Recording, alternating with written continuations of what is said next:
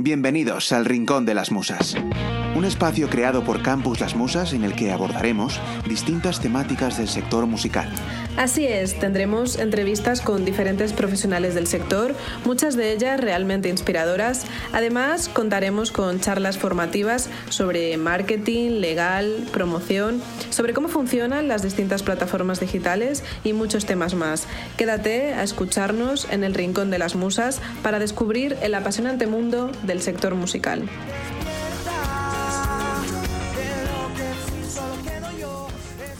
Hola Samantha, bienvenida al Rincón de las Musas. Gracias, Ethel, por invitarme a tu rincón. ok, bueno, vamos a empezar esta, esta, charla que hemos preparado para el Rincón de las Musas. Y bueno, en primer lugar, eh, quería que me contaras un poquito por qué Sananda Dico. ¿Por qué Sananda Dico? Vale, es fácil.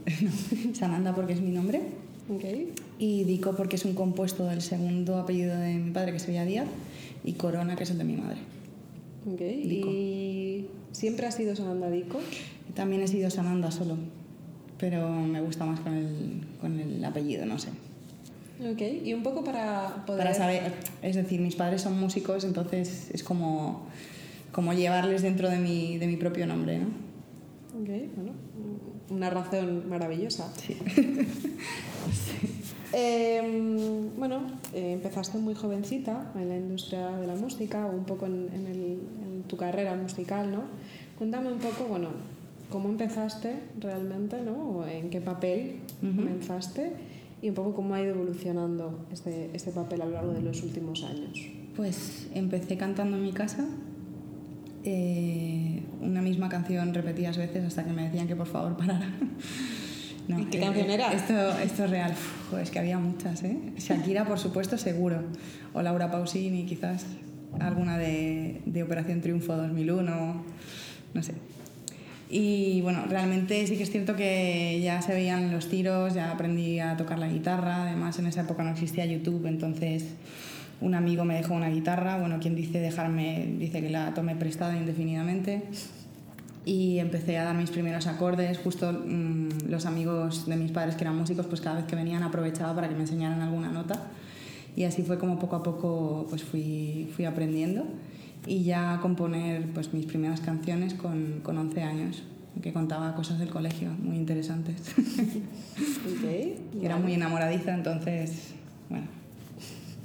Contabas historias, ¿no? ¿Tienes, Sí. ¿Recuerdas alguna canción de esa época? El otro día encontré eh, una cinta de hecho, me, me, he pedido un Walkman para poderla reproducir, así que probablemente encuentre material ahí muy, muy, muy curioso. Ok, bueno, pues ya nos contarás. Porque encima me grababa, ¿no? Yo decía, hombre, esto hay que grabarlo. Sí. Y. mm, No quiero escucharlo. Bueno, lo dudo.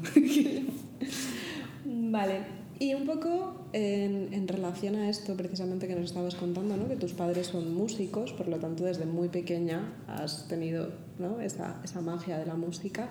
Cuando tus padres vieron o se dieron cuenta de que su niña quería dedicarse a, a la industria de la música, quería cantar, etc., uh -huh. ¿realmente qué es lo que, lo que te dijeron? O sea, porque ya sabemos y conocemos un poco que, que, bueno, que la profesión, en este caso del artista, pues en, en nuestras familias muchas veces no, no, no es sencillo ¿no? De, de, llevar. Realmente yo lo definiría como inestable, ¿no? Eh, si de por sí ya el flujo de cualquier profesión es es inestable eh, a nivel de cualquier disciplina artística, pues tiene un factor añadido que es bastante más inestable, desde mi parecer. Entonces sí que es cierto que estaban un poco, mm, pues me decían lo típico, bueno, pero estudia una carrera como si te fuera a garantizar algo, que obviamente no es así. Y te puedes dedicar a la música, pero ten unas debajo de la manga, ¿no? Pero realmente y creo que hasta a día de hoy nunca he tenido un plan B, por así decirlo, por mucha carrera que puedas estudiar o no, mmm, al final lo que te llama es lo que te llama. Vale, y, y, realmente si quisiéramos, o sea, si quisieras dar un consejo ¿no? a alguien que, que está empezando en relación a esto, ¿no? Al, al, un poco cómo, o sea, realmente cómo poder iniciarte en el, en el mundo de la música, uh -huh. eh, cómo responder precisamente a esas trabas ¿no? que muchas veces nos ponen nuestro, nuestra familia o como que no encuentras un, un camino fácil, ¿qué harías? A ver, realmente, yo te digo, eh, lo principal y, y, en este caso lo más importante es que la familia apoye eh, a, a, lo que es el artista y de hecho lo, lo, potencie. Es decir, porque si tú estás ya mostrando eh, ciertas aptitudes e inclusive talento, pues hay que potenciar eso, no desviarlo desde mi punto de vista. O sea, no es mi caso, a mí siempre me han potenciado y me han, y me han animado a ello. ¿eh? Pero, pero sí que es cierto que bueno, es importantísimo también de cara a la persona que aprenda, aprenda, que no deje de estudiar, que no deje de aprender y que no deje de escuchar, que al fin y al cabo es lo más importante de, la música, ¿no? Saber escuchar, que no se cierre solamente a un estilo, que, que, escuche de todo, porque al final todo siempre te va a aportar algo. Ok. Y que mm, realmente si, si, pudieras plantearte, ¿no? El decir, eh, ¿artista se nace o se hace? ¿Se nace o se hace? es complicado. Buena pregunta. Yo creo que las dos, sinceramente, porque ya, ya puedes nacer con, yo qué sé, pues por así decirlo, pues ya tienes afinación de, de casta, ¿no? Pero si no lo entrenas, si no lo trabajas, de nada te sirve eso. Y, el hacer, realmente en lo que es eh, la constancia está la magia, la magia de todo. O sea, por lo tanto, el talento no es lo único importante. En absoluto. Eh, y además creo que aporta muchísimo más valor a una persona que está eh, intentando crecer a nivel, a nivel profesional y, formándose. Porque luego el, talento es, es, importante, pero es que no, no es lo primordial desde mi punto de vista. Porque al final también el talento se hace, ¿no? De, de tanto estar eh, sembrando, al final vas a obtener resultados. Entonces yo creo un poquito de las dos. O sea, que si realmente para ti un artista que tú admires, por ejemplo, mm. ¿qué crees o qué consideras ¿no? que es lo más importante que, que tenga? ¿no? Porque ya sabemos que, que, bueno, el talento es importante, pero no es lo único importante. ¿Qué crees que debería, ¿no? ¿Qué, debe tener para ti un artista? Un artista, yo creo que cualquier artista consagrado ha pasado por, por todas las fases, ¿no?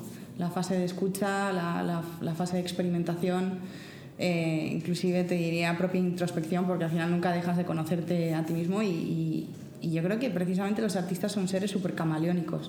O sea que muchas veces queremos, eh, no sé, digamos de cierta manera etiquetarles en un en un solo género y, no, no va a ser así porque a lo mejor mañana se levanta queriendo hacer otra cosa o, experimentar. O sea, tenemos por ejemplo, yo que sé, The Police, Sting, ¿sabes? entre otros ejemplos y, y muchos al final que lo hacen. Entonces, eh, realmente, no sé, un artista tiene que tener constancia. Disciplina, ¿no? Sí, constancia, disciplina, llámalo perseverancia y realmente que crean su proyecto porque eh, muchas veces te da este mundo en sí te da, te da paso a diversas inseguridades que te hacen dudar de ti mismo y es bastante complicado. Pero bueno, al final yo creo que todo se sale y, y, también es bueno estar en tormenta contigo mismo y luego calma, ¿sabes? Ahí encuentras el, balance. Bueno, realmente de ahí nacen muchas canciones, ¿no? Hombre, por supuesto que las mejores canciones se componen estando en unas circunstancias pésimas. a nivel eh, emocional, bueno, y desde todo punto de vista. De, esto es desde mi, mi, punto de vista, ¿eh? porque luego hay canciones muy alegres que, que realmente para mí son dignas de, de, admiración. Y volviendo a la admiración, realmente, eh, ¿a qué artistas admiras? Y vale, a nivel internacional y a nivel nacional. Sí, pues no sé, es que hay una cartera muy larga de, de artistas. Ahora, por ejemplo, estoy como muy, muy viciada a Lana del Rey, a Dua Lipa, Miley Cyrus, Pink siempre. Eh, Cristina Aguilera, música de los 90, Natalia Imbruglia, eh, Four Non Blonde, eh, The Police, como, como te he dicho, Queen. Es que, eh, no sé, realmente es que oigo de todo, 1975, ajá. Y luego te das cuenta que realmente todos beben de todos. O sea, que, que eso es lo bonito al final. Eh, empaparte de, de, las influencias y, y, luego pues hacer algo tuyo que tenga un poco de, de, de tus raíces, ¿no? que se entienda el porqué. Vale, y entonces, bueno, precisamente con lo que, lo que estás eh, comentándonos ahora mismo, con toda esa, precisamente, pues, ese abanico ¿no? de posibilidades y al final todo lo que nos ha dado también Internet o el digital, ¿no? que nos ha dado la posibilidad de poder descubrir música de todo el mundo y de todos los géneros posibles, ¿realmente crees que eh, a día de hoy hay géneros musicales? Sí, creo que siempre va, van a haber como cabecillas de género, ¿no? por, as, por, así decirlo. Pero luego al final te vas a encontrar eh, las mezclas más, no sé, mmm, más llamativas, por así decirlo, y, no, pero, pero realmente sí. Creo que hay géneros y de ahí subgéneros, trigéneros e infinitos, ¿sabes? Entonces, no sé. Y además que Internet da un mundo de posibilidades mm, tremendo a la hora de descubrir nueva música. Y te encuentras de las mezclas más marcianas, mm, yo creo que al final sacas cosas muy positivas. Bueno, ¿y cuál ha sido tu último descubrimiento así que sea que no te hubieras imaginado y que lo has descubierto? Mira, pues por ejemplo, yo no era fan de One Direction y últimamente estoy muy, muy, muy viciada a toda la música que está haciendo Harry Styles. Me encanta. Me encanta a, nivel de sonido, a nivel como vocalista. Eh, no sé, desde todo punto de vista me parece maravilloso y pues por ejemplo en Harry Styles puedes ver un montón de influencias desde Freddie Mercury, desde Elton John, toda, todo ese sonido ochentero, por así decirlo, pero ya llevado a lo, a lo moderno, no sé. Eso por, por ejemplo. y todo esto realmente a la hora de, bueno, porque tú escribes y compones, incluso coproduces todas tus, tus, canciones, realmente cómo, cómo ha influenciado ¿no? todo esto y, y realmente qué, qué hay en tus nuevas canciones. ¿Qué hay en mis nuevas canciones? Muchas horas. muchas horas, mucha experimentación. Eh, me he tomado la libertad y, para mí es un privilegio poder sentarte y pues a lo mejor pasarte horas explorando distintos sonidos, distintas atmósferas, distintos ritmos. Entonces sí que es cierto que siempre escuchas algo que te gusta eh, y si te gusta mucho intentas incorporar eh, cierta parte de ello en, en tus canciones, ¿no? porque al final es algo que te está sumando. Entonces, yo creo que un poco funciona así. Así que en mis canciones hay, hay muchas influencias y a la vez hay mucho de mí. Y bueno, pues y así sale. bueno, y antes de, de, estas nuevas canciones tuviste un proyecto que además estoy viendo en tu brazo. que Unos cuantos. Que se llamaba, o se llama, eh, Cruel. El proyecto, sí, bueno, es un álbum. Sí, hice mi primer disco. Okay. Y ese primer disco es bastante diferente a lo, que, a lo que estás haciendo a día de hoy. Es bastante diferente, pero a la vez guarda ciertas similitudes, es decir, no deja de ser pop. Sí que es cierto que, que bueno, eh, siempre he sido muy amante de la música anglo, pero bueno, ahora he decidido aplicar todo aquello que me encanta de lo anglo, pero en castellano, que yo creo que también hace bastante falta porque hasta hace pocos años, hasta, bueno, realmente hasta la globalización del reggaetón, digamos de cierta manera, la música en castellano no era tan popular como, como la música en inglés y yo creo que ahora mm, pues, eh, presenta un punto muy competitivo en, en, el mercado, ¿no? porque al final siempre eh, el castellano en Latinoamérica, ¿no? y bueno, exceptuando la Macarena, por supuesto. Pero ahora no es así, entonces me gustaba mucho incorporar los sonidos british, a lo que es el, el castellano.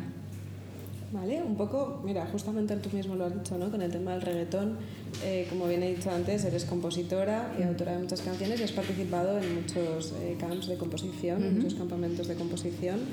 Eh, y es curioso porque en muchos de ellos has hecho canciones más urbanas. Sí y no tiene nada que ver, de alguna manera, ¿no? con la música ¿no? que, que haces eh, luego en, tu propio proyecto. Eh, ¿Cómo ha sido esta experiencia? Y realmente... Eh... Reveladora. 100% reveladora. No, a, a, mí personalmente me encanta, me encanta sobre todo el reggaetón en la parte de, de, los chanteos, ¿no? que además yo no supe que era un chanteo hasta hace tres o cuatro años. Bueno, ¿qué es un chanteo? Un chanteo es como el rap del reggaetón. la parte que no va, va más hablada y, y con más al final con más, con más palabras, ¿no? O sea, la métrica varía de, de lo que es la típica estrofa de pop tradicional. Entonces, yo creo que también componer para el género urbano te, te, abre un mundo de posibilidades, porque es que es otra dinámica, es otra película completamente distinta, pero luego lo puedes acoplar perfectamente al pop y, y viceversa. Dentro de los camps de composición hay una figura que se llama top liner. Uh -huh. eh, cuéntanos, ¿cuál es esta figura? Pues es, yo te la voy a definir como la persona que entra cantando mm, y tiene una melodía, vamos a ello. No. Eh, realmente el top liner es que es como todo, porque al final luego todo el mundo hace de todo, porque está, por ejemplo, la figura del productor, pero luego está muy activo en lo que es la composición del tema en sí, ¿no? Entonces sí que es cierto que la figura del top liner es, digamos que de cierta manera, la que tiene una idea, eh, pues a lo mejor un concepto o una línea melódica, a la que hay que vestir con letra primero y luego vestir con música. Es como, como una especie de, no sé, de, de fábrica en serie, por así decirlo, ¿no? Pero un poquito más artesano. Y el top liner muchas veces es letrista también, ¿no? Pero siempre en un camp, o casi siempre, o por lo menos como trabajo yo, eh, muchas veces nace primero la melodía y luego van haciendo la, la, letra para ir un poco empastando, ¿no? Y posteriormente ya se le, se le da forma y se le viste, ¿no? Se le da el, el lacado final y ya, tachan, canción. Bueno, y un poco siempre se ha, últimamente se ha hablado mucho de, los, de estos camps de composición, ¿no? Eh, realmente se ha hablado un poco como fábrica de canciones y yo he tenido alguna anécdota con algún artista, ¿no? Que me ha dicho que cuando trabajas, ¿no? Y, uh -huh. y es, es, no tiene nada que ver al final cuando trabajas en tu propio proyecto porque es como entras y tienes que hacer canciones, ¿no? Como que de alguna manera tu estado a ver, de ánimo... tienes que es relativo, ¿no? Porque al final si, si las personas que están ahí no están en el mood, pues la canción o va a salir mmm, mal o bueno, a lo mejor no va a ser el resultado que estés esperando, pero esto es como todo, nunca vas a estar al 100% en nada y a lo mejor pues puedes tener más o menos química con, con las personas con las que estés trabajando, ¿no? Es que al final todo es relativo, o sea, tener que en teoría, pero tampoco se puede forzar a la música. O sea, la música va a venir sola, va a nacer, pero sí tiene que nacer, si no, ya verás que no. No, pero realmente esto te ha dado mucha facilidad, ¿no? Para, para poder componer, luego, o más agilidad, quizás. Eh, realmente lo de la agilidad depende del día. Puede, puede que un día estés más dormido y, y no des palo al agua, entonces, no sé, es que todo es relativo, ya te digo. Okay. Depende. Pero sí que te da más agilidad o, o, quizás lo que te da más agilidad es basarte en unas referencias o en otras porque amplias el, el espectro realmente si se está buscando un catálogo para un artista. Eh, no va a ser lo mismo el catálogo de un artista que para otro. ¿no? Entonces te obliga a escuchar de uno y de otro y ver realmente cómo encuentras eh, lo que es la fórmula. ¿no? Pero al final la fórmula no la tiene nadie. es un invento, ¿no? Es una ilusión. Son los padres. es una ilusión, ¿no? Eh, bueno, y para terminar te voy a hacer tres preguntas que hemos decidido que son las preguntas que le vamos a vale, hacer a todos los que pasen por aquí. Vale, pues dispara. Una es, eh, ¿tienes alguna manía antes de subirte a un escenario? Define manía. Pues algo que hagas siempre y que no puedas salir al escenario sin hacerla. Bueno, eh, realmente manía, manía como tal, me pongo muy nerviosa entonces tengo que ir al baño, o bien sea para echarme agua en la cara, cosa que, que afecta bastante a lo que es el maquillaje cuando, cuando lo tienes. O sí, yo creo que realmente es eso, lo, los nervios, un poco para tranquilizarme y luego ya subir un poco más, más relajada. Okay. Quizás estar sola eh, un poco antes de, de, salir, porque si estoy hablando o si estoy en contacto constante con la gente, pues todavía me, me apremian un poquito más los nervios. ¿Vale? ¿Nos puedes contar alguna curiosidad o anécdota que te haya ocurrido pues, con, con un fan, con un seguidor o una seguidora de tu proyecto? bueno, pues mmm, no sé, me han preguntado por Instagram que si pueden ver mis pies. Entonces esto no sé si tiene que ver con, con la música o bueno, con otro tipo de circunstancias. Me felicitaron primero por el single y luego me preguntaron por los pies. Ok, vale, bueno. Sí. Eh, bloqueaste a esa persona, ¿no? No, no tiene, no tiene por qué. O sea, ¿qué te quiero decir? Que, que cada, cada, uno... cada, uno... pregunta lo que le nace. Vale. Eh, bueno, además, en relación un poco a los fans, tenemos un misterio contigo y es que no sabemos quién está detrás de tu club de fans. Ya, eso es un gran misterio. Realmente te diría que es mi alter ego y, y me lo llevo yo a escondidas, pero sabes que no es así. Bueno, pues será algo que descubriremos en algún momento. Espero. La verdad es que no lo sé y estoy profundamente agradecida al, al respecto. Eh, lo del club de fans nació después de lo de Operación Triunfo, de hecho, justo en, en medias de lo de Operación Triunfo. Entonces puede haber salido de ahí, pero nunca lo he llegado a descubrir. Así que de verdad que me encantaría, te lo juro. Bueno, le damos las gracias. De hecho, me han llegado a decir que si era yo y que por favor que parara. Y yo dije, pero ¿cómo voy a ser yo si está mejor la cuenta del club de fans que la mía propia? Pero bueno, cosas que pasan, no sé. Estoy agradecida, ¿eh? así que aunque sí. sea en el anonimato, mmm, francamente me hace un, un gran favor. y por último, ¿qué es para ti el éxito? ¿Qué es para mí? Jolín, es que hay tantas vertientes del éxito. ¿No? ¿Qué es para ti el éxito? Realmente, pues mira, Eh, el éxito es levantarte todos los días teniendo ganas de hacer lo que te gusta y eh, con el plus de poder vivir, vivir de ello y poder seguir generando música, ¿no? Porque muchas veces pasa eso que, que al final tienes muchas ideas en la cabeza y no puedes materializar un proyecto por, por los medios. Entonces, si, si juntas eh, ser feliz con ello, tener ese, esa dosis de adrenalina, de mm, esa emoción que te da subirte a un escenario y lo juntas con con que sea una dinámica prolongada en lo que es en, tu vida, ¿no? ya no se convierte en una rutina, sino que realmente se, se, convierte en una forma de vida exitosa. Así que para mí es eso, y tocar mucho, mucho, mucho, mucho, dar muchos conciertos. Vale, subirte mucho al escenario, ¿no? Sí, sí, sí, sí, creo que es lo mejor. Bueno, pues nada, felicitarte por tu último single que se llama Echo, que a quien no lo ha escuchado le recomiendo que lo escuche y sobre que me visiten en Spotify, que me espero ahí. que te visiten en Spotify y nada, y esperamos pues bueno, muchísima música por tu parte y muchísimas gracias por a ti y a vosotros y a vosotras del equipo. Muchas gracias.